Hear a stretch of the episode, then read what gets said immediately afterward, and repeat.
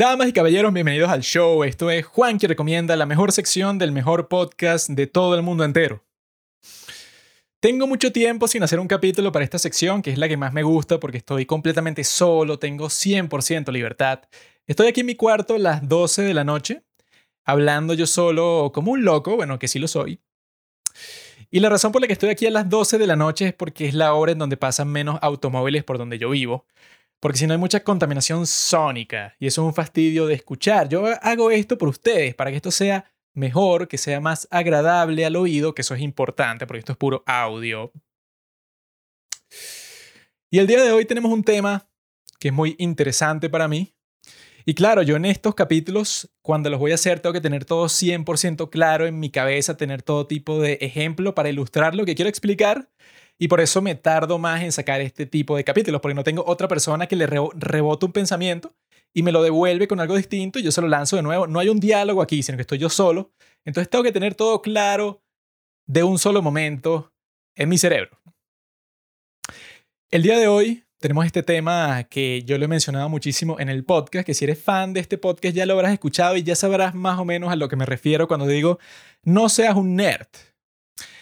Este capítulo esencialmente sobre el aprendizaje, que eso es algo muy importante para la vida de cualquier persona, porque tú para ser un ser humano decente, competente, un tipo serio, tienes que aprender muchísimas cosas y las tienes que aprender bien. Entonces siempre va a estar esa pregunta, ¿cuál es el mejor método para aprender? Si te interesa eso, sigue escuchando, me digo, si no te interesa, jódete. Y esa es la cuestión, cuando te escuchas la palabra nerd, se te viene a la cabeza la imagen del perdedor con los lentes que siempre saca buenas notas. Ese es el estereotipo y es un estereotipo negativo. Y yo me puse a investigar en esta página científica que se llama Urban Dictionary. Esa es la página que tú te metes para ver qué es lo que piensa la gente sobre los términos coloquiales. No te metes en el diccionario normal porque te va a dar una definición muy formal, sino que aquí te dicen algo más de Internet. Y la definición más popular se mide por los me gusta. Entonces la más popular del término nerd es un chiste en inglés estúpido ahí que no vale la pena explicar. Pero la número dos es más ilustrativa y bueno, las que le siguen son que sí lo mismo. O sea que esta es la concepción real. Y lo que dice esa definición es que un nerd es una persona que ama aprender. Y ama tanto aprender que dedica el 100% de su tiempo a eso. Cuando hace eso, descuida otras áreas de su vida como el área social. Entonces puede ser que ese nerd no tenga amigos, no sabe cómo comunicarse bien con el sexo opuesto y también sufre por eso. Es una persona que la pasa mal en la escuela, pero saca buenas notas y luego en el futuro obtiene un buen trabajo. Básicamente es lo que decía, pero lo esencial es un tipo que ama aprender. Y a mí me pareció muy extraño eso, porque el concepto que yo tengo en mi mente cuando les hablo en este momento es completamente distinto, es casi opuesto a ese que sale ahí. El concepto que yo tengo en nerd es el tipo que piensa, que cree 100% que el único método que existe para convertirte en un experto en algo o para sacar muy buena nota en un examen con respecto a un tema, para aprenderte muy bien ese tema, la única forma de hacerlo es a través de un sufrimiento súper intenso, de un trabajo duro que es necesario. Tú tienes que sufrir muchísimo para llegar a la cima de la montaña de conocimiento que quieres alcanzar. Para mí, un nerd por eso les digo en el título, y me voy a seguir extendiendo sobre esto en todo el capítulo, para mí un nerd es un tipo que está ostentando siempre ese sufrimiento que él debe soportar, como si fuera a ir para la guerra, se tiene que arrastrar por el lodo para poder llegar a lo que él quiere, que puede ser sacar muy buenas notas, porque quiere luego tener un buen trabajo en el futuro y para eso necesita ir a una buena universidad, quiere una beca, cosas así.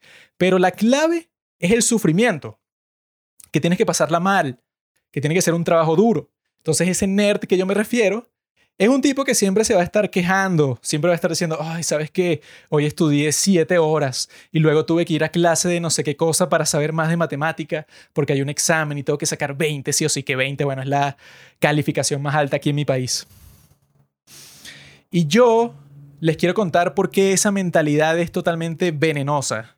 Tengo todo tipo de ejemplos de todas las ramas, los aspectos de la vida. Tengo 10.000 ejemplos porque yo veo esta mentalidad sin sentido en todas partes, que lo que piensa es eso, que yo creo que es muy peligroso, que el conocimiento obtener cualquier tipo de conocimiento valioso, ese conocimiento siempre va a estar detrás, siempre va a estar más allá de un proceso tortuoso, o sea, va a ser una tortura, va a ser súper complicado, vas a sufrir muchísimo, vas a querer abandonar ese proceso de alcanzar el, conocimiento muchísimas veces porque es terrible. Pero al final lo vas a agradecer porque gracias a ese sufrimiento fue que tú pudiste convertirte, por ejemplo, en un gran pianista. Aprender cualquier cosa. Es una concepción que muchísimas personas tienen que requiere un gran sufrimiento o al menos un gran trabajo duro. Y cuando haces ese trabajo duro vas a sufrir muchísimo. Esa es la concepción que tienen muchísimas personas el día de hoy, una concepción que yo creo que no tiene ningún sentido, pero vamos a verlo. Vamos a ver cómo es que yo he experimentado eso en la vida real y he visto con mis propios ojos cómo la gente se ha matado, o sea, eso, el nerd es el que se mata estudiando, pero que siempre se está quejando porque no le gusta. Por eso es que me parecía raro cuando veo ese concepto en el Urban Dictionary, no, el tipo que ama aprender. Bueno, si tú amas aprender, digamos que tú estudiaste ocho horas hoy, tú no deberías tener problema con eso porque tú amas aprender, pero ese no es el caso. Todas las veces que yo lo he visto y la razón por la que nerd es un estereotipo negativo es porque suelen ser personas desagradables. Personas que están en una competencia con todo el mundo, que se ponen a llorar si no sacan la nota más alta, cosas que yo he visto con mis propios ojos. Por eso nos podemos adentrar un poco más en esta concepción para entenderla mejor. Luego lo que vamos a hacer es rechazarla y ver cuál es la concepción real y ver por qué existe y por qué eso. Solo póngase a pensar, nosotros que también cubrimos mucho la cultura coreana, póngase a pensar cómo conciben eso en Corea. No sé si vieron la serie este, el drama coreana Crash Course in Romance. Todas las personas involucradas ahí, ver el estudiar, el aprender cualquier cosa, como una tarea súper complicada, fastidiosa, que nadie quiere hacer, pero que la tienes que hacer para ser una persona exitosa. Así es como conciben eso no solo en Corea, sino en gran parte de Asia, en China, en Japón. Todos tienen una obsesión con que, bueno, estudiar es memorizar, memoriza, memoriza, tortura tu cerebro, esto no importa, o sea, este es un tema que no te importa para nada, pero memorízatelo todo porque va a salir en el examen. Esa es la concepción. Y yo creo que es un veneno y que no tiene sentido, que está basada en una tradición que el día de hoy está desactualizada. Y yo quiero comenzar con los ejemplos que tengo para el día de hoy, con unos ejemplos de cuando yo era bachiller, cuando estudiaba en secundaria. Yo me puse a reflexionar qué significa que el concepto que yo tenía de nerd es completamente distinto del concepto de nerd que tiene como que la concepción pues popular.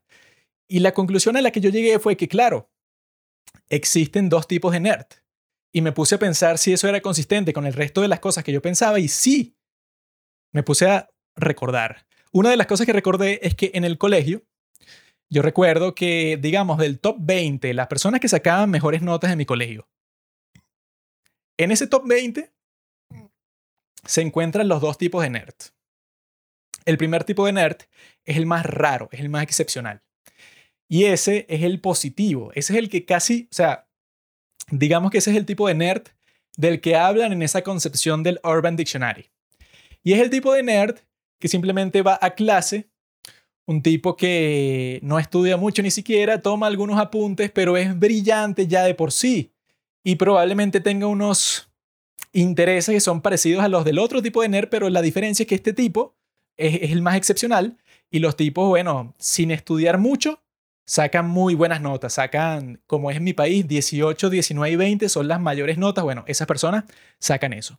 Ese es el tipo de nerd que, por ejemplo, puede ser también Bill Gates, que puede ser también Mark Zuckerberg, Elon Musk, que son tipos que, bueno, que son súper estudiosos, pero genuinamente parecen amar lo que hacen y no solo eso, tienen un talento especial para eso. Por eso es probable que los tipos se conviertan en personas importantes porque les gusta mucho lo que hacen genuinamente y no andan sufriendo estudiando. El otro tipo de nerd, que podríamos decir que este nerd que le va muy bien sin estudiar mucho, o sea, que ya es brillante, tiene talento para lo que está haciendo, es el nerd positivo. Es el concepto de Urban Dictionary, pero ese no es la mayoría porque nerd es un estereotipo negativo. El nerd negativo, que digamos que son los otros 17 de ese grupo de top 20 que sacaban las mejores notas en mi colegio, esos otros 17 son los tipos que les estoy aconsejando que no sean, son los tipos que tienen esa mentalidad de que hay que sufrir. No importa que te guste el tema. Tienes que pasarte toda la noche sin dormir estudiando. Y no solo eso, sino que lo ostenta. O sea, que eso es como que un honor que luego se lo cuentas a las otras personas. Todos esos nerds de ese grupo, por eso es que yo tengo ese recuerdo tan vívido en mi mente, te lo iban contando todo el tiempo. Te iban a estar diciendo todo el tiempo que la estoy pasando mal, estoy sufriendo, pero lo hago para ser el mejor, para tener las mejores notas, porque después voy a ir a no sé qué universidad, luego voy a tener el mejor trabajo y tal y tal y tal. Esa es la concepción que quiero atacar el día de hoy con todos los ejemplos que tengo listos para esto. Se trata exactamente de eso, que ese tipo de nerd, el negativo, es el que ha fomentado esa concepción sobre el aprendizaje, que bueno, como esto es los padres del cine, tengo unos ejemplos muy claros en cuanto a cinematografía y el principal es la película Whiplash. ¿Quién aquí ha visto la película Whiplash? Todo el mundo. Si no has visto Whiplash, no sé en dónde vives porque es una película excelente, maravillosa. Si mal no recuerdo, es de hace, ¿cuánto tiempo? ¿2000 qué? 2015. No lo recuerdo bien, creo que es más vieja todavía que eso, pero es una maravilla de película, me encanta, tiene un ritmo maravilloso, es una película que he visto además un montón de veces. Esa película, lo central, ¿verdad? O sea, una cosa que es que no te la puedes perder cuando ves la película, es obvio, te lo lanza a la cara es que el personaje principal, que lo interpreta Miles Teller, ese tipo quiere ser un buen baterista. Y esto, bueno, tengo también muchos ejemplos de ese mundo, el mundo de la música. Ese tipo está obsesionado con estar en este conservatorio que supuestamente es el mejor de todo el país. Y él quiere entrar en la clase del profesor más estricto de todos, que se supone que es el mejor, porque es una estrella. Y así comienza la película. Él está practicando el solo en la escuela de música ya es tardísimo y llega este profesor a verlo cómo practica y como que le dice que toque una cosa para él y tal, para ver si es bueno. Y antes de que él termine, el profesor se va, así comienza Whiplash. Y en ese momento, en esa película, te va mostrando ese mensaje que es a la conclusión que llega. O sea, yo no sé si la película o, o los que hicieron la película te quieren decir tan directamente que sobre eso es, pero claro, esa es como que la atmósfera que te, transmite la película, que es que él solamente se iba a convertir en un gran músico, en un gran baterista, y te lo repiten muchas veces, es a través de un sufrimiento terrible, de un trabajo duro increíble. Y él lo dice varias veces, o sea, que incluso deja a su novia, que es una chica bellísima, rompe con ella porque dice, no, es que yo voy a ser el mejor. Y los mejores no se distraen con nada. Y él lo hace, pero como si fuera un martirio, o sea, como él tiene que sufrir para convertirse en un grande, porque ese es su objetivo, la competencia de ser el mejor músico. En todas sus acciones está inherente esa concepción ahí de que, bueno, tengo que sufrir, tengo que sufrir. Cuando va para la clase, cuando por fin llega a entrar al grupo más soñado, que es con este tipo J.K. hicimos, el calvo, que es un maldito, el tipo lo manipula, el tipo le hace preguntas sobre su vida personal, el, el calvo al protagonista, para luego cuando lo está regañando insultarlo con eso, con que su papá es un fracasado, con que su mamá se fue, le lanza una silla encima, le cae a cachetadas. Y al, al final de la película, el mensaje que, bueno, todo eso fue terrible, pero funcionó. Pero claro, es una gran película porque no es un mensaje burdo, así como que, ah, mira, funciona. Si te golpean y sufres mucho, eh, aprendes mejor. Porque hay otro personaje que no te lo muestran, pero que te dicen que se suicidó por el trato que le dio ese profesor llamado Fletcher, que habrá usado el mismo método que usó contra el protagonista. Y el tipo se convirtió supuestamente en un gran trompetista que daba conciertos y tenía discos propios y todo el mundo lo conocía, pero se suicidó. Entonces, una película que, digamos, aborda ese tema de una manera bastante adulta y bastante interesante porque no te está diciendo simplemente sufre para aprender sino que te está diciendo, esto es un método que existe, puede funcionar algunas veces, pero también se puede ir al carajo hasta el punto que cause, o sea, que traumes tanto a una persona que, bueno, sí, llegó a su objetivo, pero fue miserable en todo el, en todo el proceso. Y eso es muy interesante. Porque la cuestión es que todos estos nerds negativos, que es el ejemplo que me estoy refiriendo y es la definición que yo siempre uso, esa del nerd negativo que les estaba explicando yo no entiendo de qué te sirve que tú te quieras convertir en el mejor en algo, que tú en realidad amas hacer eso, pero todo el proceso para convertirte va a ser un martirio, va a ser una tortura. Digamos, no sé cuál sería como que el lado bueno de eso, o sea, no sé por qué lo aceptan tan fácilmente y que, ah, ¿qué? Tengo que sufrir muchísimo. Bueno, no importa. Yo tengo una teoría de por qué es así, por qué tanta gente acepta esa concepción de que tú tienes que sufrir, que el trabajo duro es lo más importante, pero la voy a dejar para un poco después, porque también tengo otro ejemplo de una película que vi hace poco por primera vez para nuestro capítulo de ¿Qué es una revolución? que fue muy genial, que se llama Farewell My Concubine. Es una película totalmente genial, increíble, ganó el Oscar a Mejor Película Extranjera. Y en, y en general es una obra maestra, o sea, es una cuestión que tú la ves y tú te preguntas cómo hicieron esto en China, en donde tiene una gran censura, es una película de China como tal, no es de Hong Kong, no es de Taiwán, es de China. Y critica a toda la sociedad china. Y los protagonistas, los tipos comienzan su vida como unos niñitos en un grupo de ópera de Pekín, que es como que el más prestigioso, de donde salen las más grandes estrellas. Y es un grupo que literalmente cuando tú estás practicando algo y lo haces bien, te golpean, no sé, como que para que te acuerdes de hacerlo bien, y si lo haces mal, te golpean, claro, como castigo. O sea, que no tiene sentido, te, te golpean, hagas lo que hagas. Y es una tortura, pues, o sea, como que eh, en varias ocasiones los niños escapan del sitio porque, claro, ya no pueden vivir así porque es como que una constante rabia que tienen contra sus profesores porque los tipos los abusan de todas las maneras posibles les hacen unos entrenamientos, bueno, los tipos no están disfrutando un solo segundo del entrenamiento para convertirse en lo que ellos quieren ser. Y que llega a un punto que ni siquiera los profesores lo tienen que hacer, sino que los demás estudiantes comienzan a abusarse físicamente los unos de los otros para, para ser mejores. Pues, o sea, como que ellos mismos piensan, les transmitieron esa filosofía a ellos, que a través del sufrimiento, a través de la tortura, es que tú puedes llegar a ser una gran estrella. Y en esa película yo creo que no es como Whiplash, que lo cuestionan un poco esa concepción, sino que en esa película te comunican que no, es que sí es así. O sea, esos dos protagonistas que tuvieron una infancia de mierda, aunque también hay un suicidio. A veces me equivoqué porque me acabo de acordar de eso, que también hay un suicidio en esa película debido a los abusos físicos que recibía uno de los personajes que no era el protagonista, porque claro, se suicida como a la media hora de la película que bueno, que es genial como te muestran todo eso. Es solo el principio, pero es como que una, cosa, una cuestión muy bien hecha. Pero sí, o sea, ya estaba hablando mal de esta película cuando me acabo de acordar que sí, o sea, que también hace una crítica a ese modo de aprendizaje, pero es una crítica más leve, porque es una cuestión que te pone al principio, pero ya el resto de la película, los dos protagonistas que pasaron por el mismo proceso sí se convierten en las grandes estrellas de la ópera, porque ese era un grupo de ópera y de teatro, sí se convierten en unas celebridades y lo hacen muy bien, pues, o sea, en unos profesionales que todo el mundo admira.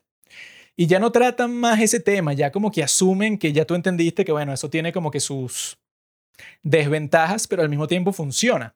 Yo creo que sí, o sea, que las dos películas te comunican en cierta forma eso, tiene sus desventajas, pero al fin, al fin y al cabo también da productos, pues, o sea, también vas a producir a un grupo de músicos, en este caso de, de la ópera, que también van a ser grandes estrellas.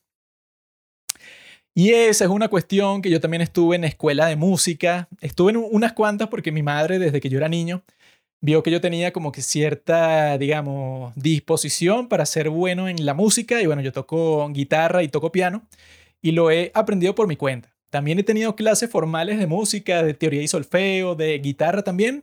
Pero ahí es que yo les puedo contar otras experiencias que yo tuve con personas que también adoptaban ese método que podemos ver tanto en Whiplash como en Farewell My Concubine. En todas las escuelas de música por las que yo pasé también se sobreentendía eso, pues, o sea, como que siempre te, te estaban diciendo, bueno, el mejor músico va a ser el que practica hasta que le sangre los dedos.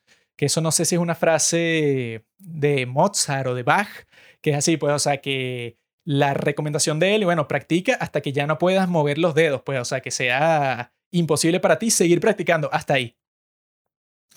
Esa es la concepción que se tiene y también se tiene esa tradición de que, bueno, que la teoría y solfeo es la única forma que tú tienes de aprenderte una canción. Los tipos no les parece bien que tú te aprendas una canción de oído porque te van a decir, no, ahí te estás perdiendo todas las sutilezas que te da la partitura y tal. Porque aprender teoría y solfeo es un proceso bastante difícil, engorroso y lento. Por ejemplo, hay una cuestión que siempre te dicen cuando estás comenzando a aprender piano. Hay una especie de ranking. Entonces te dicen algo así como que, bueno, si tú quieres aprender a tocar esta canción que te interesa y por eso la buscaste, tienes que estar pasando de, entrenamiento serio y profesional así como tres años. Luego otras canciones más difíciles hay hasta de cuatro, cinco, seis, hasta hay como hasta de ocho años. Ya se considera que ya cuando pasas los ocho años de entrenamiento continuo, ya estás en un nivel en donde puedes tocar casi todo, pues en donde cualquier pieza eh, no es que te va a ser muy fácil, pero bueno, ya estás a ese nivel. Y eso era algo que yo no comprendía desde el principio, porque yo decía, bueno, yo quiero tocar un montón de canciones y yo no estoy distinguiendo si una es de un nivel, de otro nivel, yo solo las quiero tocar porque me gusta cómo suena, pues, o sea, genuinamente me gusta aprender el instrumento, aprender las canciones, sí me gusta y lo disfruto. Pero lo que siempre te dicen en el entrenamiento clásico ¿verdad? Lo que implica es un gran sufrimiento. Porque si tú quieres aprender piano en una escuela de música, así es como funciona su método. Yo lo intenté y lo que te decían es, mira, a ti te puede gustar, no sé, una canción de Chopin, una canción de Liszt, una canción de Bach, qué bien. La cuestión es que tú tienes que pasar por un proceso bastante lento, bastante largo, o sea, que no te va a gustar porque te vas a aprender primero las canciones más aburridas del mundo, que sí, Estrellita, ¿dónde estás? Literalmente como 20 versiones distintas, una más difícil que la otra, para que vayas ampliando tus habilidades de tocar piano. Al principio te tocan como 3, 4 años de total aburrimiento, porque bueno, los exámenes van a ser de estas canciones, que bueno, son canciones que nadie escucha, son canciones nada más de práctica hechas para que los niñitos aprendan piano. Y esa es la cuestión, que todo ese sistema de las escuelas de música está hecho exactamente si tú quieres ser un músico profesional. Y es muy extraño porque, o sea, yo supongo que debe existir una escuela de música para gente que simplemente le gusta la música como yo. Yo nunca tuve en mente que quiero ser un pianista profesional, quiero tocar las mejores canciones y las más difíciles de todas frente a un auditorio lleno de gente. Yo no pensé eso y la mayoría de mis compañeros en esas escuelas de música que yo estuve tampoco. O sea, esa era una ambición demasiado particular porque eso en el mundo de hoy, bueno, un porcentaje mínimo que quiere llegar hasta ese nivel. Y el que puede llegar hasta ese nivel es más mínimo todavía, o sea, de los que quieren. Debería existir otro método, bueno, que fue el que yo encontré, que simplemente lo haces por tu cuenta y ya. Aprendes viendo cosas en YouTube o con otros profesores y tal, y simplemente te lanzas a aprender las canciones que quieres, porque eso es mucho más probable que, que tú entonces continúes, porque si a ti te dicen, no, bueno, yo te voy a obligar a aprender un montón de cosas que tú no quieres aprender y que te, lo dicen exactamente así, esto va a ser un sufrimiento, no te va a gustar, porque estas son canciones que nadie escucha por placer, porque están hechas para practicar, son puros patrones, puras cosas aburridas, pero funcionan para que aprendas. Y yo supongo, bueno, que claro, que sí funciona, que sí se entrenan los pianistas clásicos. Pero tiene exactamente esa misma mentalidad que encontramos en esas dos películas que mencioné, que es que tú para hacer lo que te gusta, tienes que pasar por un sufrimiento largo, de años. Imagínense eso, que tú simplemente quieres tocar una canción de piano que te gusta y ya, ese era mi objetivo. Para que sepan, una canción de Liszt que se llama Liebestraum, que significa sueño de amor número 3. Me encanta esa canción. Solía ser mi canción preferida antes de que el grupo New Jeans sacara la canción Dito. Pero yo quería aprender a tocar piano principalmente porque quería tocar esa canción y otras canciones de Chopin. Esa canción de Liszt creo que está en el ranking, está como que tú la puedes tocar bien a nivel de pianista profesional, que así es el ranking, como a los seis años de estudio. Yo estaba de, ¿qué? Voy a pasar seis años a hacer algo que no quiero para lograr hacer lo que quiero, no tiene sentido. Es una inversión que no vale la pena en ningún sentido. Pero eso es lo que se ve siempre y que claro, eso está claro, claro, eso está claro en las lecciones que te dan en las escuelas de música siempre es como que la implicación, lo que se asume con todas estas lecciones, es que los profesores dicen, yo sé que es fastidioso aprender teoría y solfeo, luego todas estas canciones de práctica, y que yo te diga que tienes que practicar obsesivamente todos los días. Yo sé que es un fastidio y un sufrimiento, una tortura, pero lo tienes que hacer si quieres ser bueno. Yo he escuchado eso incontables veces de muchísimos profesores. Y por ahí creo que podemos pasar a lo que tengo en mente. Porque yo vi clases de guitarra clásica en una escuela, ¿verdad?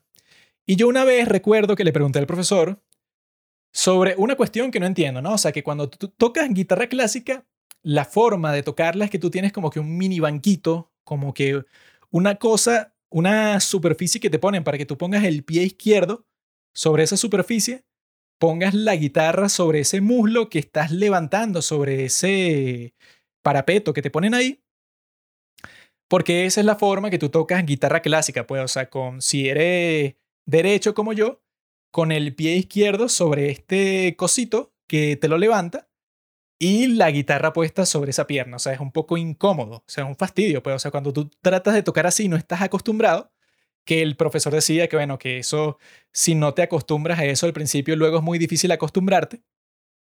Es muy incómodo, pero supuestamente es porque te da como que mejor acceso a la guitarra.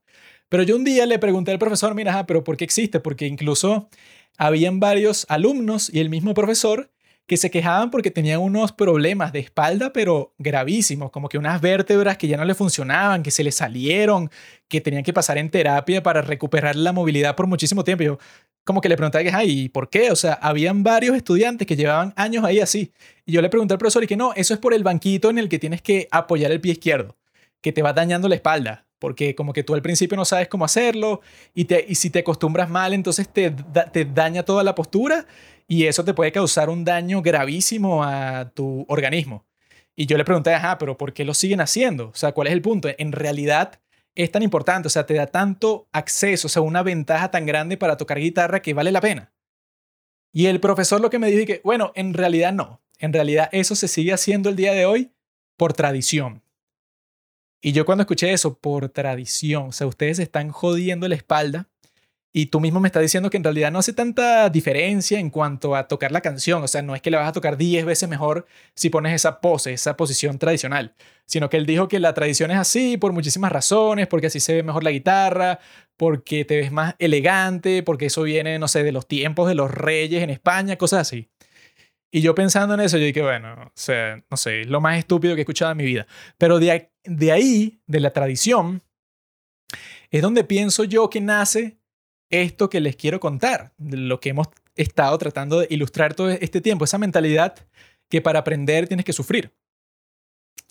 Yo siempre he pensado que eso viene, obviamente, de los tiempos antiguos, del pasado, en la historia, tú puedes ver varios momentos de la historia en donde tú, para ser una persona competente, una persona que es aceptada por la sociedad, que eso es lo más importante para cualquier ser humano en la historia, si a ti te sacaban de tu sociedad, si te execraban, tú estabas casi, bueno, básicamente te estaban ejecutando, te estaban matando socialmente porque tú no podías sobrevivir por ti mismo. Tú eras parte de, de una tribu y todo funcionaba junto. O sea, en la historia nunca ha existido, no, es que ese es un ser humano que él vive solo por allá y él sobrevive por su lado, no existe, porque siempre han existido conflictos entre tribus, te puede venir a comer cualquier animal, bueno, que uno no se puede ni imaginar cómo era el mundo antes de que los seres humanos se convirtieran en, llegaran pues al tope de la cadena alimenticia, es inimaginable como cualquier cosa en este mundo era un peligro, cualquier criatura viva, el clima, todo te podía matar en cualquier momento.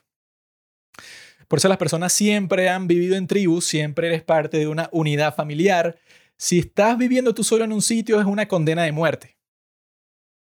Por eso es que desde el principio de los tiempos, cuando las sociedades comenzaron a convertirse en civilizaciones, eso fue gracias a la agricultura, claro, ¿no?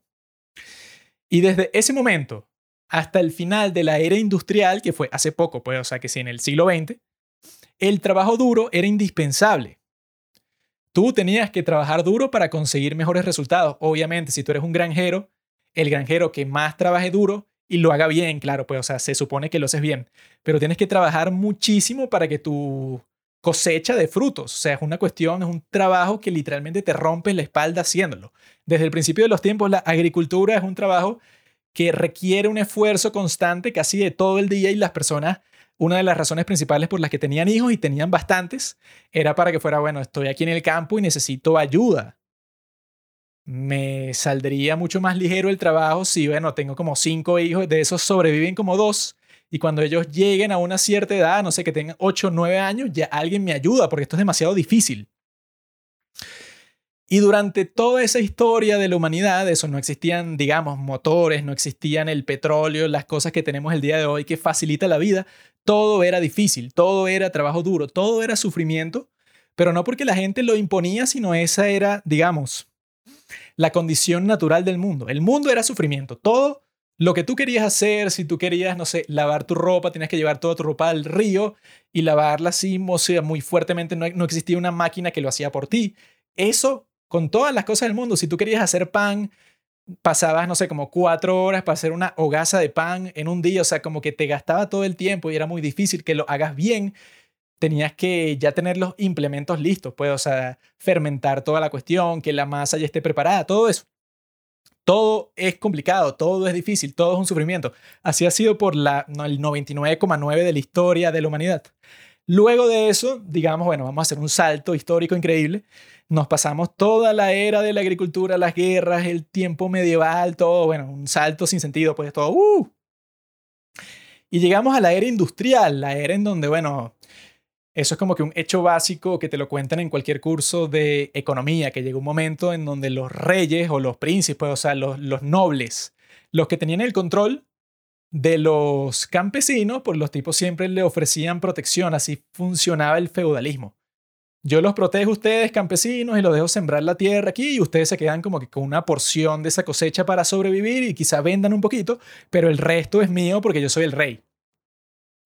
Así funcionó por muchísimo tiempo, hasta que, gracias al comercio que se expandió por todo el mundo, los nobles, los reyes llegaron a un punto que dijeron, bueno, a mí ya no me sirve, o sea, no me es rentable tener a todas estas personas aquí sembrando esta tierra porque yo ya puedo conseguir comida casi que de todas partes del mundo. Entonces yo los destierro a ustedes de mis campos porque lo que me sale mejor es tener todo eso lleno de ovejas, por ejemplo, porque la lana es súper valiosa, la usan para hacer ropajes en todas partes del mundo.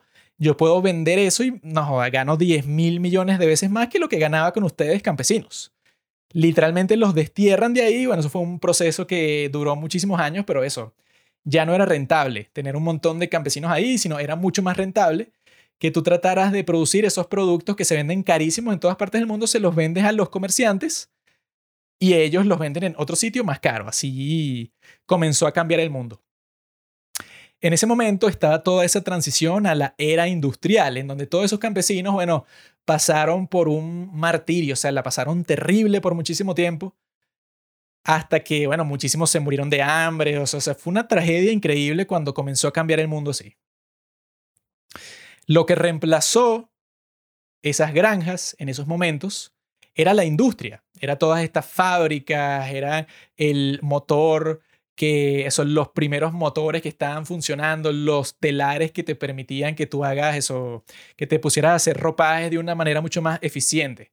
Todo eso estaba comenzando y necesitabas una mano de obra, pero masiva. O sea, todos esos campesinos los podías poner a trabajar en eso porque necesitabas a seres humanos que trabajaran ahí en unas condiciones terribles. Pues, o sea, era como que durante toda la historia humana, 99,9%, todo era un sufrimiento. O sea, si eres campesino, estás sufriendo porque tienes que trabajar todo el día. Todo era muchísimo trabajo. Y que eso, claro, se convierte en un mérito. El granjero que más trabaja, el que más produce, es el mejor el que tiene más popularidad, el más eficiente. Dicen, este tipo usa las mejores técnicas, se esfuerza muchísimo, llega a su casa a dormir. Este tipo es el mejor, o sea, te, da prestigio social también. Iba, iba a pasar lo mismo en la fábrica. Este tipo es el que más trabaja, es el que más gana, el que lo hace mejor.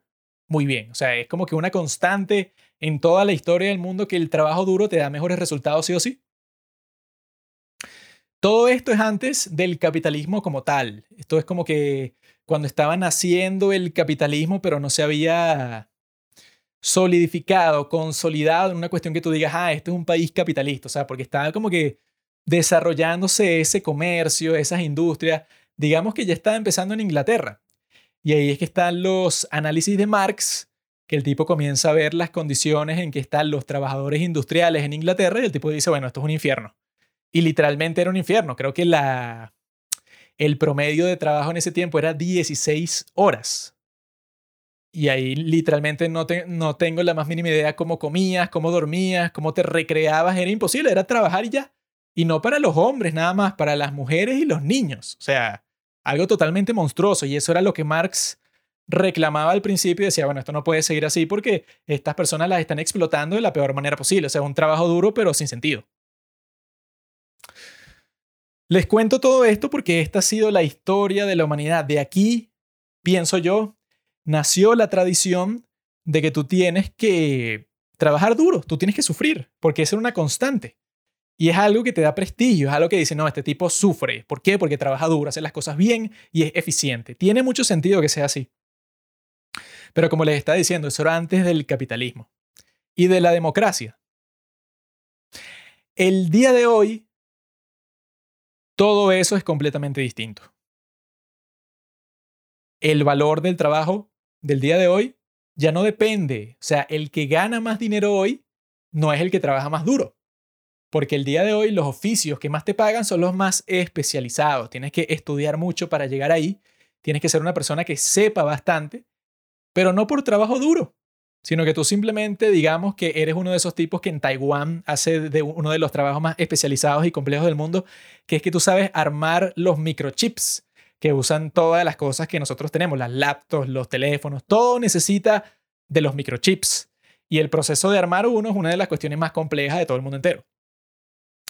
Pero no es trabajo duro, no es que tengas que sufrir, no es que tengas que partirte la espalda armando un microchip, sino que tú eres un técnico, tú eres un tipo que eso, que se aprendió la manera de hacerlo y la aplica simplemente y ya. De esta manera, los que más ganan dinero el día de hoy suelen ser los comerciantes, los hombres de negocios, no es el tipo que más se esfuerce, que esa es la cosa que también entra en conflicto con el marxismo, que también se da un poco por esa mentalidad, que piensa que el que más trabaja, pero como esfuerzo físico así, eso era algo que no entendía Marx porque se estaba cambiando esa mentalidad, pues, o sea, esa era la transición que se cambia a la mentalidad del, del nerd negativo, que es la que estoy criticando, a la del capitalismo, la que se vive el día de hoy, la del empresario. Debido a que, obviamente, hay personas, esas son las personas más estúpidas del mundo, las que dicen que no, es que el jefe no trabaja. El que trabaja es el empleado que se mata ahí. Eh, bueno, que el día de hoy no sé cómo puedes justificar eso. Digamos que tú eres empleado en una oficina común y corriente y lo que haces es responder correos electrónicos todo el día o estar llenando hojas de Excel ¿Cómo puedes decir que no, que tú sí trabajas, pero el jefe no? O sea, como que ya ese trabajo físico, obviamente que todavía existe, pero la gran mayoría de la sociedad no se dedica a eso. Ya eso, bueno, como la productividad es 10.000 veces mayor, ya las personas que se dedican a un trabajo productivo como tal, en una fábrica, una granja, ya es una proporción del mundo ínfima. Mientras que antes era todo el mundo porque era necesario que todo el mundo trabajara, porque si no, no funcionaba. Esa es la confusión que llega para muchas personas que dicen, no, es que el jefe no trabaja, porque míralo ahí todo fresco, simplemente toma decisiones y ya. De ahí es donde viene esa mentalidad de ese, o sea, por gran parte de toda la historia, lo que más se le da valor es que, bueno, este tipo trabaja duro, este tipo sufre y al sufrir produce más, porque así funciona eh, en la agricultura, así funciona la industria. En esos tiempos todavía no existía los hombres de negocios como tal. Existía el comerciante, que también se tenía que esforzar mucho porque era un viaje súper peligroso en donde no existía, bueno, ninguna regulación de nada. Los bandidos te podían secuestrar, matar y quitarte todo lo que tienes sin que nadie interviniera. Todo era difícil, todo era un peligro, todo era un sufrimiento. Hasta que lo que es el siglo XIX, el siglo XX, se comenzó a ver esa transición en la que ya no tenías que necesariamente trabajar duro para encontrar una fortuna. Ya las grandes fortunas que se estaban haciendo se hacían a través del ingenio y la creatividad. Por ejemplo, el tipo que inventó el maquillaje como lo conocemos el día de hoy. Tipo que se llama Max Powers. Creo que era, si bien lo recuerdo porque era un nombre bastante memorable, obviamente creo que se llamaba Max Powers. Un tipo que creo que era de Ucrania, que se fue para los Estados Unidos y el tipo comenzó a experimentar con todo tipo de químicos y primero lo usaron en las películas y luego el tipo tuvo la brillante idea de vender ese producto en general como que para las mujeres y les estaba diciendo, mira, te puedes ver como tu estrella preferida de Hollywood. Y se los vendía y el tipo se convirtió en un millonario. Y así pasó sobre todo con muchos judíos que los tipos sabían cómo hacer negocio porque por mucho tiempo eran los únicos que prestaban dinero porque eso no lo prohibía su religión. Entonces los tipos sabían cómo funcionaba y bueno, el crédito y bueno, yo te doy un préstamo y tú produces mucho con eso y luego me lo pagas y eso es bueno para mí y es bueno para ti también porque te faltaba la plata para comenzar tu negocio y gracias al crédito la sociedad progresa mucho más rápido. Yo digo, pues, o sea, que en ese momento de la historia que todo eso se comenzó a desarrollar, digamos, finales del siglo XIX, principios del siglo XX, ya las grandes riquezas del mundo no dependían de que un tipo estuviera partiéndose la espalda y que tú le quites el fruto de su trabajo, como criticaba Marx, eso sí pasaba antes, que era eso, pues, o sea, el granjero trabaja todo el día, llega el rey y dice, bueno, no sé, el 80% es mío, te jodiste. Y lo mismo hacía el jefe de, em, con la fábrica.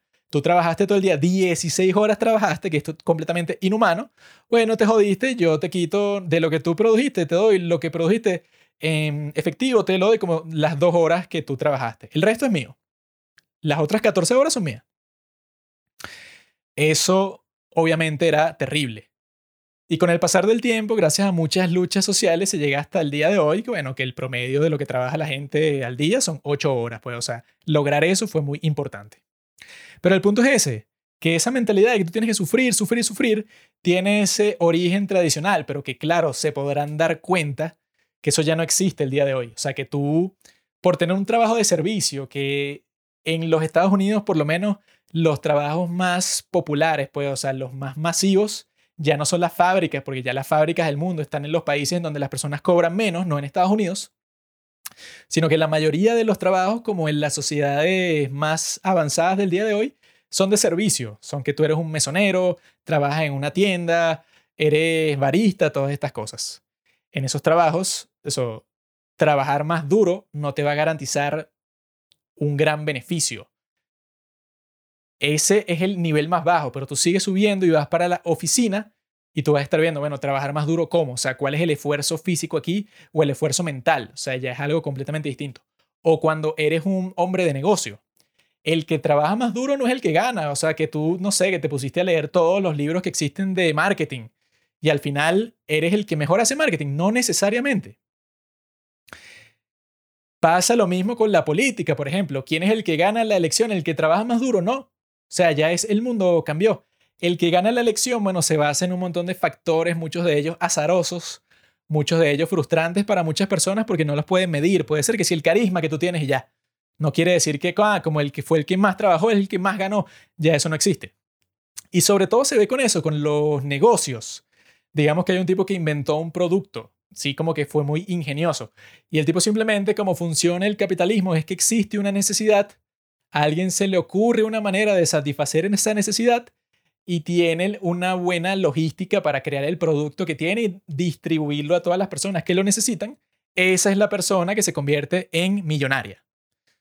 No porque haya trabajado muy duro, simplemente tuvo una buena idea, supo cómo implementarla, él como jefe, no sé, como que sacó un préstamo grande contrató un montón de personas, el tipo lo que hace es coordinar, que no es un trabajo particularmente difícil, no es que te estás partiendo la espalda bajo el sol en la granja.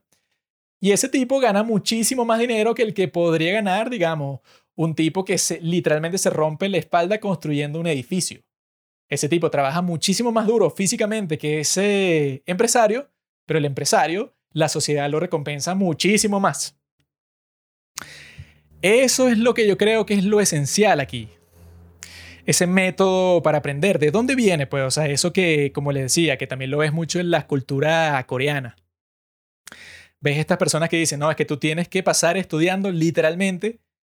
Los muchachos coreanos dicen que en promedio están estudiando desde que se despiertan como hasta las 10 de la noche.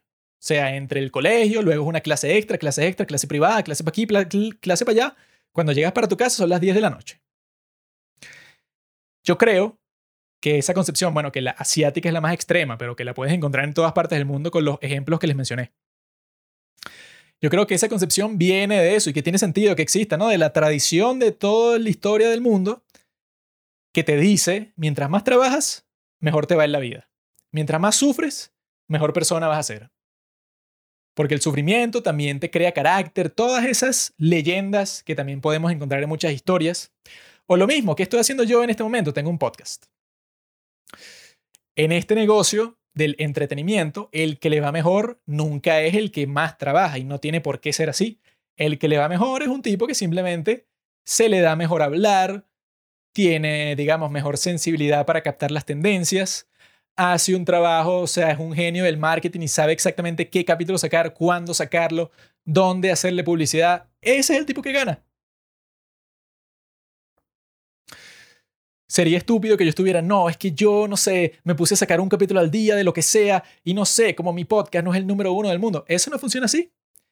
Ya vivimos en un mundo en donde el trabajo duro no te garantiza nada, sino trabajar inteligentemente. Eso es lo que sí, bueno, ni siquiera te lo garantiza, pero es lo que te acerca a la recompensa que tú quieres, trabajar inteligentemente.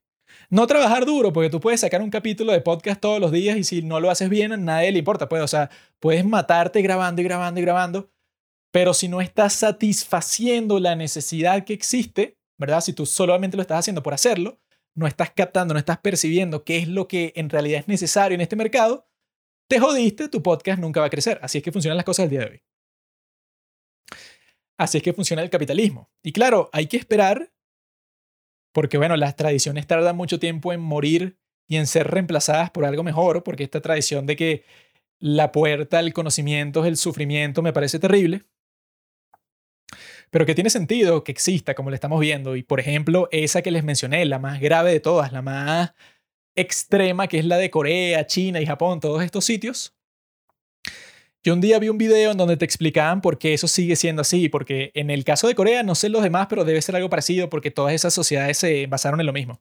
En el caso de Corea, hubo un momento, creo que era por los años 1100, 1200, por ahí, que alguien tuvo la brillante idea de hacer que el examen que las personas tenían que tomar para ser servidor público, para trabajar para los reyes, que era un trabajo súper prestigioso, o sea, que te iba a ir bien toda tu vida. Ibas a dejar de ser un miserable, te iba a ir perfecto.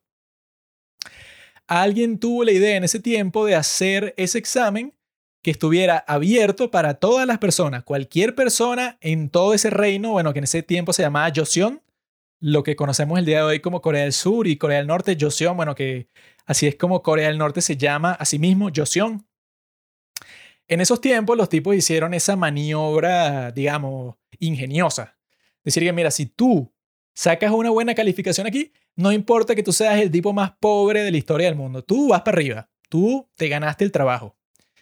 Y entonces, desde ese momento, claro, los padres de los niños más pobres, bueno, que era la mayoría del mundo en ese momento, imagínense, 1100, 1200, le dieron el valor más importante de la historia a la educación, porque decían, bueno, esta es la única chance que tienen mis hijos de trascender esta condición, pues, de ser campesino toda tu vida y de trabajar durísimo todo el tiempo. La única opción que tienen es que vayan a tomar ese examen, bueno, que lo tomen varias veces si es necesario, o sea, que creo que lo hacían una vez al año, como hacen el día de hoy, una vez al año el examen para entrar en la universidad en Corea. Pero que en ese tiempo fue que nació esa tradición, porque claro, todas las familias que se enteraron de eso dijeron, bueno, perfecto, así nuestro hijo nos podrá sacar de la pobreza, hay que obligarlo, así no le gusta, hay que obligarlo a que estudie todo el día, pues esto es lo mejor para él. Y era verdad, era lo mejor para él.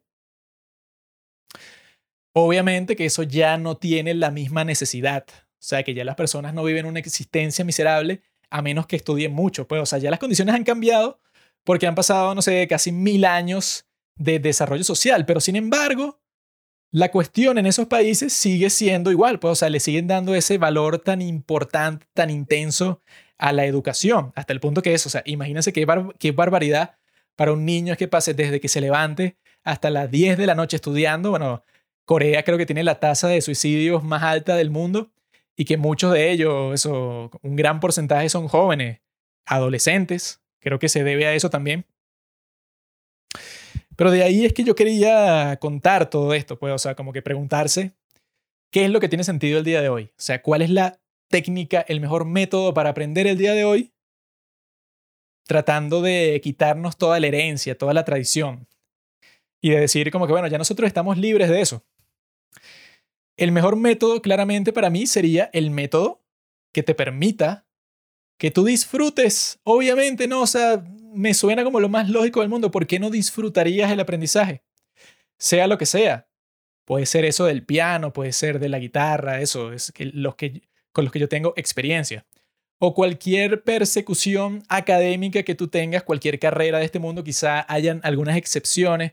Quizás sí tengas que sufrir un poco si quieres ser médico. Eso pues, si tienes como que unas especificaciones, unas circunstancias que quizá lo hacen particularmente complicado y por eso tienes que estudiar tanto. Yo tengo un primo que se graduó de médico y creo yo que estudió como por 12 años, una cosa así loca. En ese caso puede tener sentido, pero hay personas, bueno, que yo he visto que están estudiando, no sé, comunicación social para ser periodistas y para ellos el estudiar es un sufrimiento. No lo están disfrutando para nada.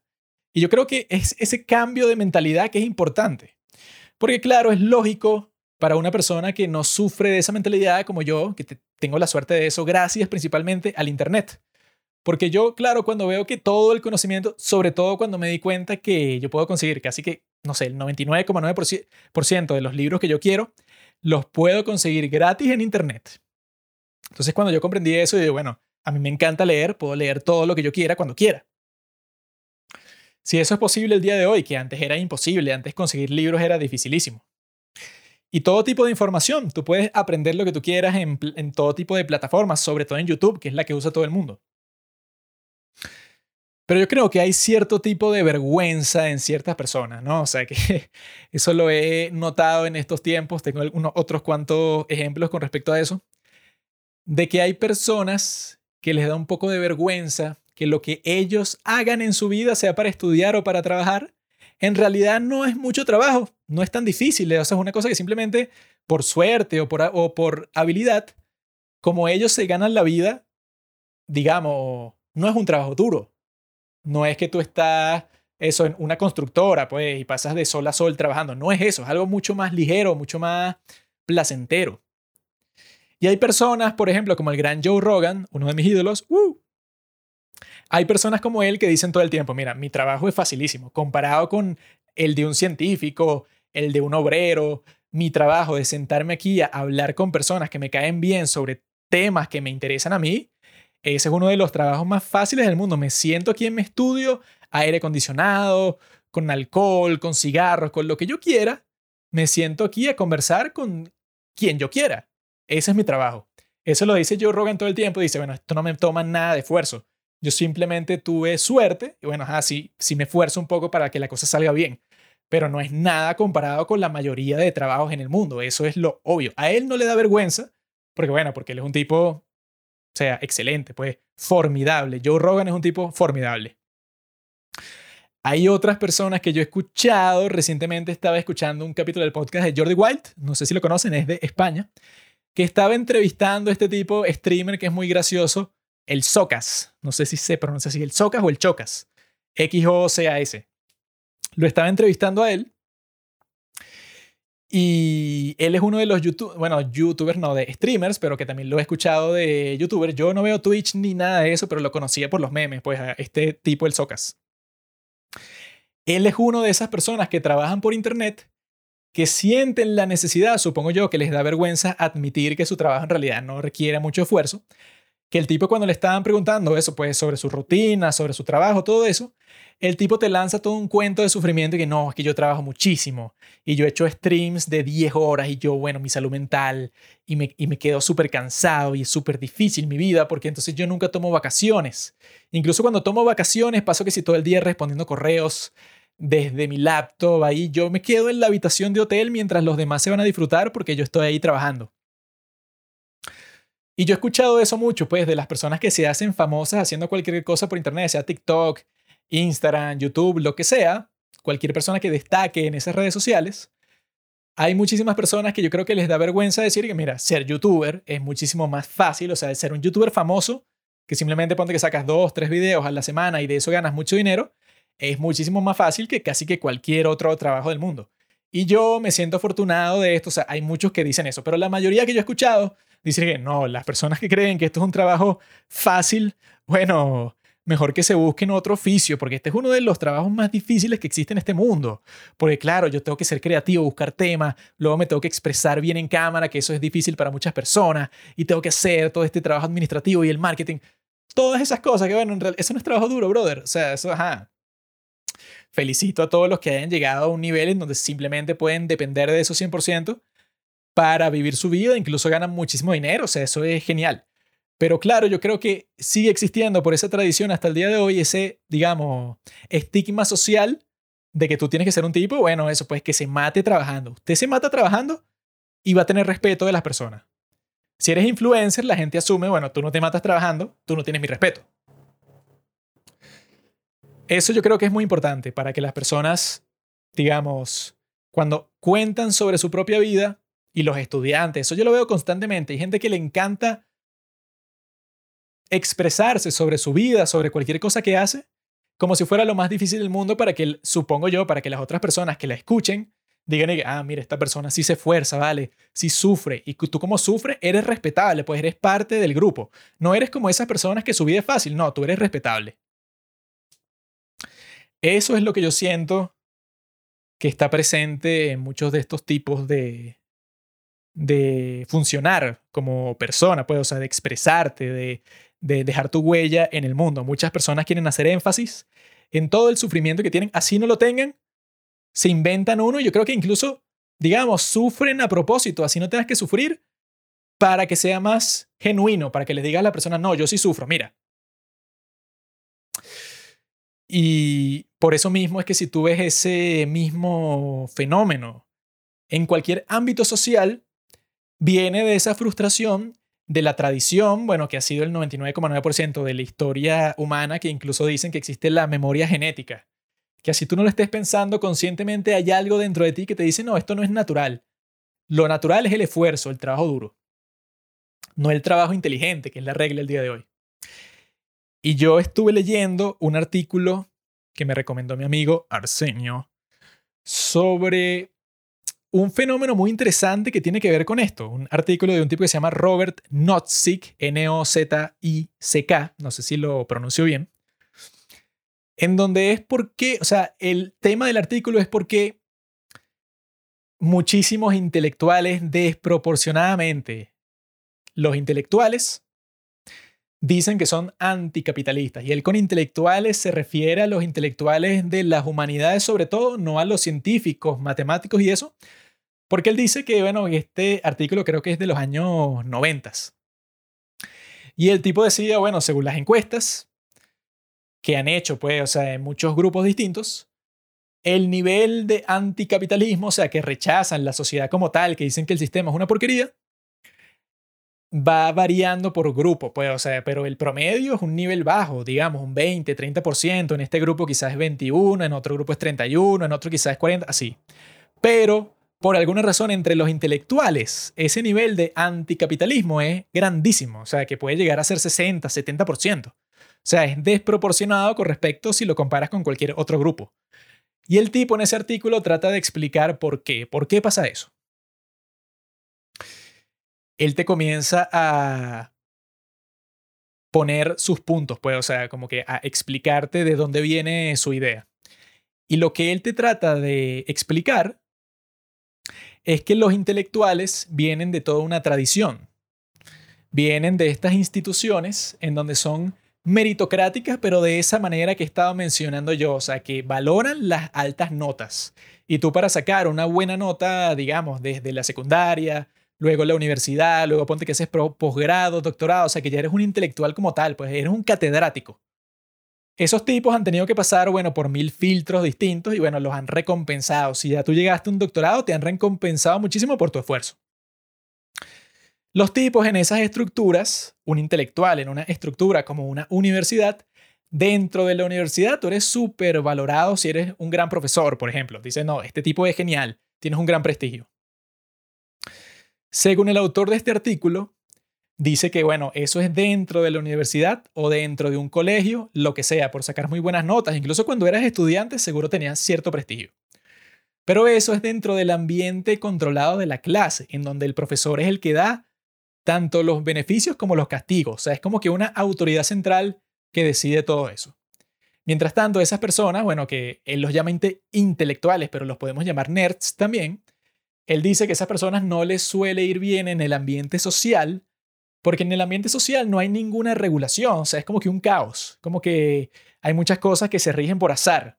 Como que si tú no le caes bien a esto, bueno, te jodiste y este grupo, no sé, como que te agarró una mala impresión y ya tampoco estás bien y si no tienes habilidades sociales las personas piensan que eres raro y ya. Como que no hay muchas reglas. En cambio, en el salón de clases simplemente estudia, saca buenas notas y el profesor te recompensa. Es simple.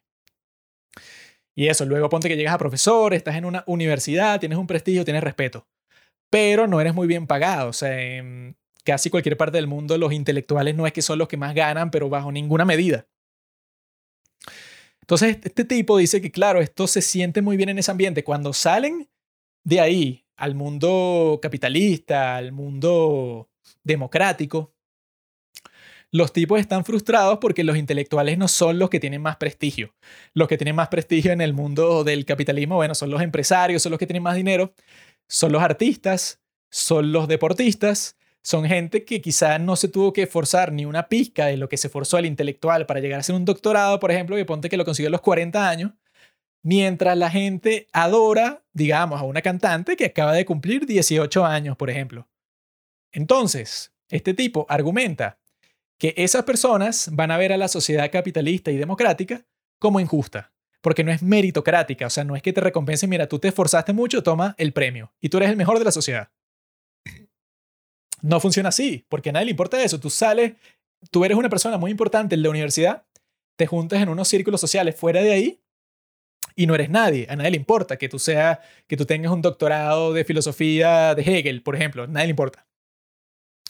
Entonces este tipo explica que ahí es que se crea el resentimiento, porque estos tipos con tanto esfuerzo que han dado y como les han dado tantas recompensas a cambio de su esfuerzo en esas instituciones, ellos piensan, bueno, así es que funciona el mundo. Y cuando salen de ahí y ven que a nadie le importa eso en la vida real, pues, o sea, fuera de esa institución, los tipos dicen, no, es que el capitalismo es una basura. No, es que hay, que ir para un sistema más centralizado. Por eso es que la mayoría de los intelectuales son de izquierda.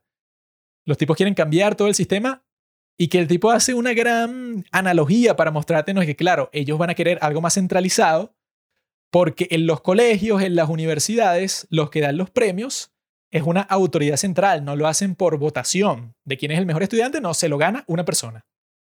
Y es el profesor que decide.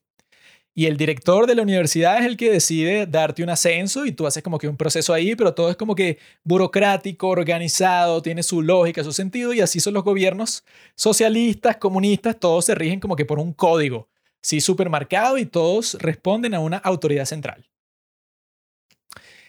Entonces, los intelectuales de las humanidades suelen ser de izquierda porque eso es lo que es más consonante con la experiencia de vida que han tenido. Y de esa manera es que también se frustran no solamente con el capitalismo, que no hace que sean los más respetados ni los que ganen más dinero, pero ni de cerca. Les pasa lo mismo con la democracia. Por eso es que siempre vemos a muchos intelectuales que, oh, este tipo es un populista, este tipo oh, no es el, el ejemplo de político que debería representar a las personas, porque es un bobo, así, bueno, que hablan así de Trump, de cualquier tipo que hable duro, que grite en un discurso, entonces salen todos los intelectuales, ¿cómo va a gritar en un discurso? Siempre hay gente así. Porque claro, desde la perspectiva de ellos, que ponte que son los que más saben de política, de historia, de sociología, filosofía, lo que sea, ellos piensan, yo debería ser el que lidere la sociedad. Pero como la democracia básicamente es un concurso de popularidad en donde tú puedes ganar simplemente porque eres guapo y porque hablas bien y ya, entonces ellos dicen, eso es injusto. La justicia debería ser un grupo intelectual de gente que se reúne y tome las decisiones y tal, no el vulgo, porque claro, tú cuando te metes en una universidad a pensar por allá y solo tienes tus discusiones con personas supuestamente cultas como tú, comienzas a despreciar a las personas que no estudiaron, por ejemplo, que bueno, suele ser la mayoría de personas que, que no se convierten en intelectuales, sino que estudiaron algo en la universidad y ya no le paran mucho a eso, pues al campo intelectual, sino que se fueron al campo laboral y ya, y tienen su vida y bueno, tienen ciertas opiniones sobre la política que no son consistentes con las que tienen ellos eh, por su parte, ¿no? Pero claro, ellos piensan que son los que más saben, que sus opiniones son las correctas. Y eso se ve eh, que si en cada elección muchísimos intelectuales así que van para podcast y que se expresan por Twitter también y que, oh, este tipo, no, bueno, él no debería ser el candidato, el candidato debería ser, no, este otro que tiene unas propuestas mucho mejores y más inteligentes. Pero claro, la gente no sabe identificar cuál es el mejor candidato porque están pendientes de banalidades en vez de buscar al tipo que mejor represente sus intereses y tal. Así es como suelen expresarse esos intelectuales de izquierda con respecto a la democracia, como pensando que tiene que ser un sistema así rígido, pues, que no, tú tienes que tener estos credenciales, tienes que estar graduado de algo, tienes que ser muy respetuoso, así, pues, o sea, como si fuera un proceso más robótico, no como la política, la democracia, que es un caos. que Donald Trump puede pasar de ser una celebridad de reality show a ser presidente. Pues eso es la democracia, es un caos. Y estos tipos no les gusta el caos, pues están acostumbrados al orden, a eso, seguir las reglas, sacar buenas notas, todas estas cosas.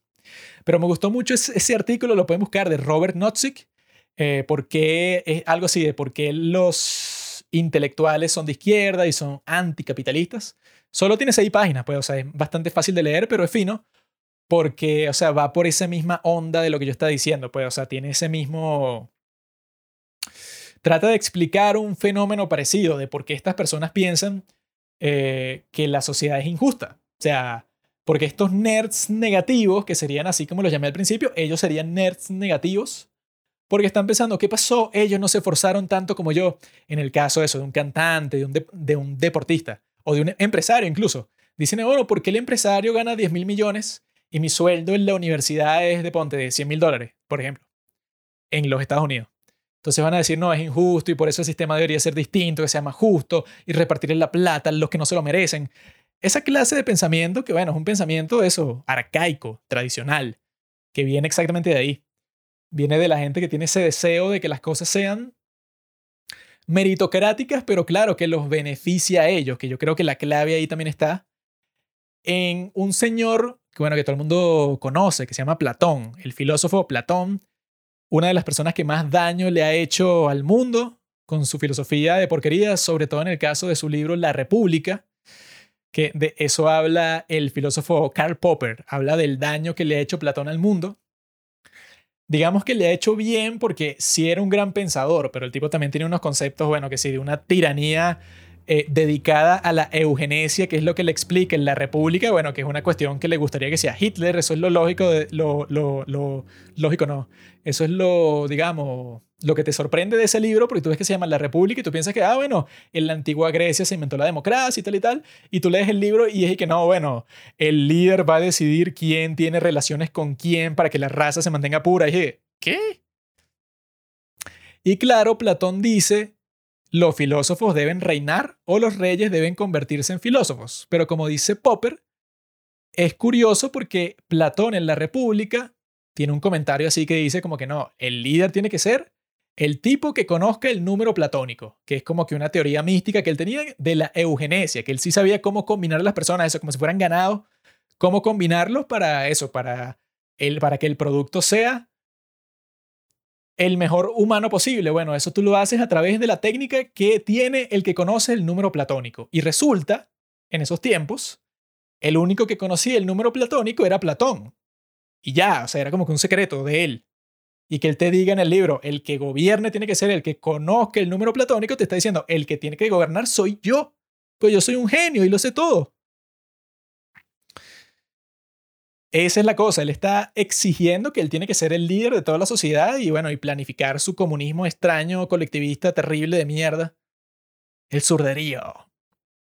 Eso era Platón y él le ha hecho mucho daño a la sociedad. Bueno, es que sí fue el colectivista más influyente de la sociedad. Y esa es la cuestión. Él dice que la educación, ¿verdad? En las escuelas, colegios, academias, deben dedicarse a escoger a los líderes, a preparar a las personas para hacerlo mejor. O sea, de ahí, de las academias, su trabajo, o bueno, su trabajo principal, además de educar, va a ser escoger a los líderes, a los mejores, sacarlos de ahí para ver quién debe liderar. O sea, los filósofos, en ese tiempo, bueno, un filósofo era más como un intelectual en general, pues, o sea, no era tan específico como es el día de hoy.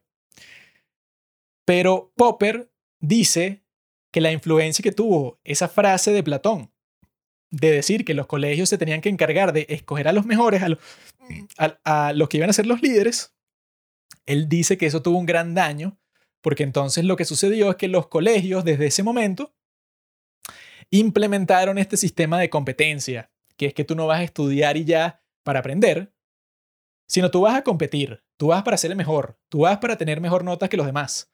Ese sistema nació por Platón, que es un idiota, que bueno, que nos condenó a todos a esa competencia, que bueno, yo mismo cuando estaba en la secundaria yo pensaba, bueno, es que a mí no me, primero no me importa los temas que nos están enseñando. Segundo, no sé por qué me voy a matar la cabeza, pues llenar de información inútil para ponerle en el examen y que no me va a servir para nada, por ejemplo, la que estaba pensando es que yo el día de hoy me estoy leyendo muchos libros de historia, siempre me estoy leyendo los libros de historia, me gusta leer biografía. En mi tiempo libre, eso es lo que hago y es lo que más me gusta hacer. Ahora, cuando yo estudié historia en el colegio, ¿sabes qué era lo que nos preguntaban en los exámenes? O sea, el examen de historia de Venezuela o de historia universal. La primera sección era como que unas casillas, ¿no? Entonces decían, la batalla de no sé qué fue el, y tú tenías que poner 16 de abril de 1800 tal. Y esa obviamente es la forma más estúpida de todas porque el día de hoy yo he estudiado mucha historia. Te pones a preguntarme fechas y yo digo, ¿por qué carajo me aprendería una fecha? Yo no me sé una fecha de nada. O sea, de las más importantes, las que se me ocurren, te puedo decir alguna. Pero si tú me dices, no, la batalla de Simón Bolívar tuvo en este campo, el qué día, qué año, ¿por qué sabría eso? Desde ese tiempo, cuando yo era joven, ya existía el internet, ya existían los teléfonos y tú te metías en el teléfono y ahí te decía la frase, porque coño, incluso hubo mucho tiempo que nos pusieron a estudiar y no, apréndanse la tabla periódica y todos los valores. Y era raro porque la tabla periódica y todos los valores estaba pegada en una de las paredes del salón de química, o sea, que era el laboratorio de química del colegio, pero no en el salón en donde tenías que hacer el examen, sino en el laboratorio de química. Y yo estaba, bueno, ¿por qué carajo me aprendo una cosa que alguien hizo para que fuera conveniente simplemente verla con tus ojos? La ves ahí, está, mira, ahí está. La ves y ya sabes los valores y por qué me los aprendería. Y muchos exámenes fueron así, que no, ¿Cuál es el valor del elemento tal? Y yo que, maldita sea, qué pérdida de tiempo. Mientras tanto, habían unas chicas, bueno, la que me acuerdo en este momento es una chica que un día, cuando estaban entregando unos exámenes, ella le entregan el suyo, ¿no? Y la muchacha se pone a llorar, pero como si se le hubiera muerto, no sé, toda su familia, sí, pero sollozando, o sea, gritando todo, ¡ah! Llorando así. Y se pone a llorar ahí en su pupitre y todas sus amigas como que la van a consolar y tal.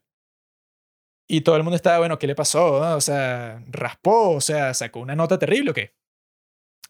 Y luego nos enteramos que la desgraciadita esa sacó 18. O sea, le faltaron dos puntos para la nota perfecta. Y creo que fue la mayor nota y todo, o sea, nadie sacó 20.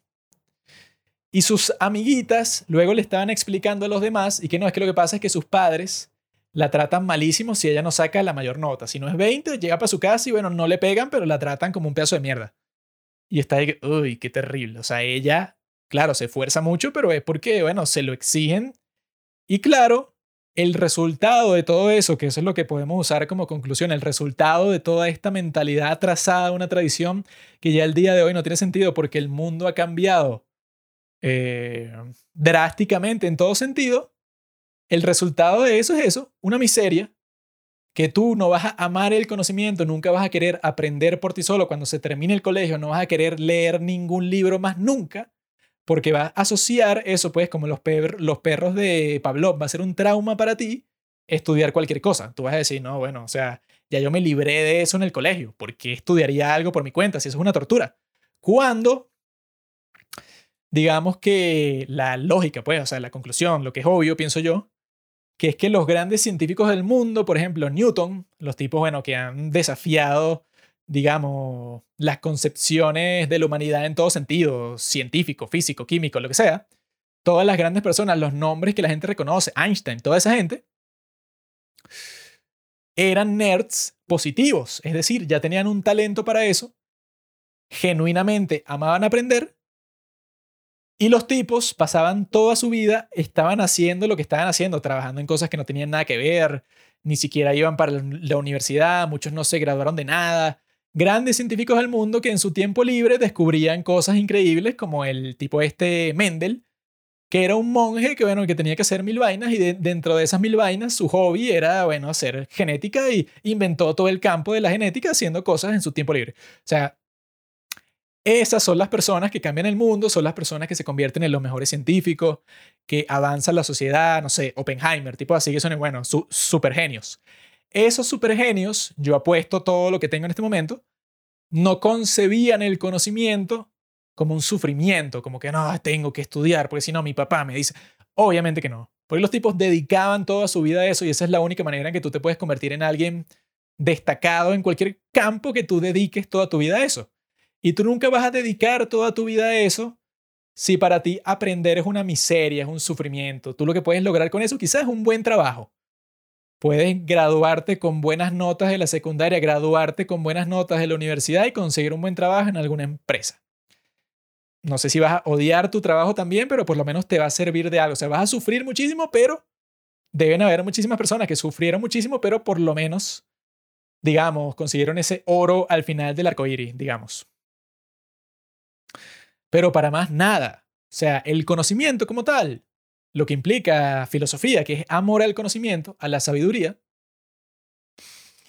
implica que tú no necesitas que nadie te esté pinchando el trasero así con una lanza para que estudies, sino que tú dices que a mí me encanta esto. Hoy estudio esto, mañana estudio lo que sea, luego me pongo a conversar con mis amigos sobre lo genial que fue estudiar esto.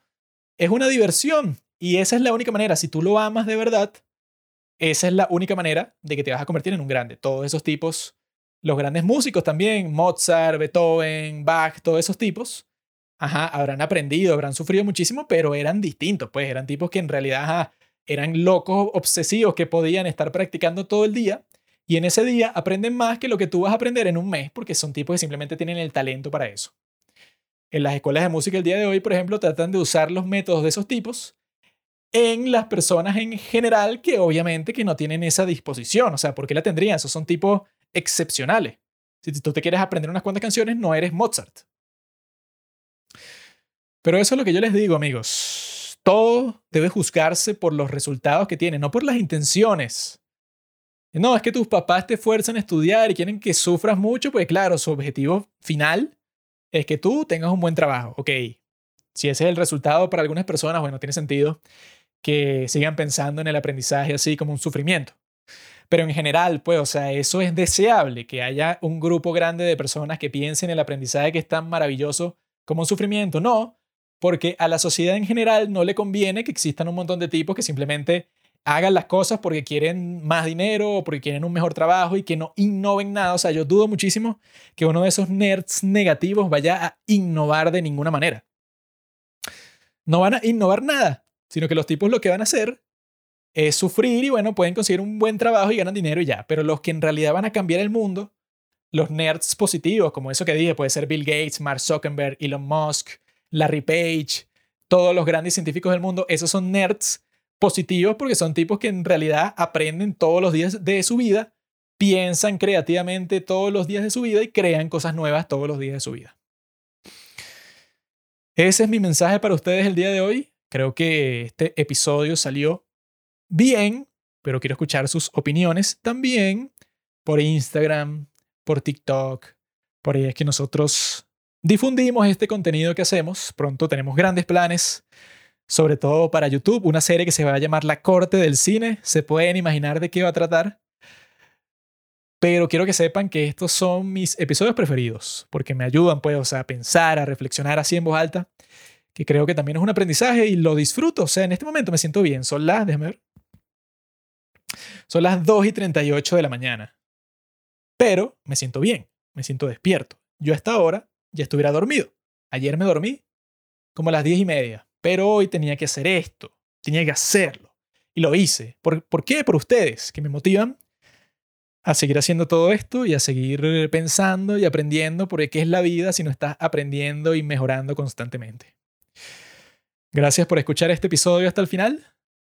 Eres genial, you rock. Eres un rey.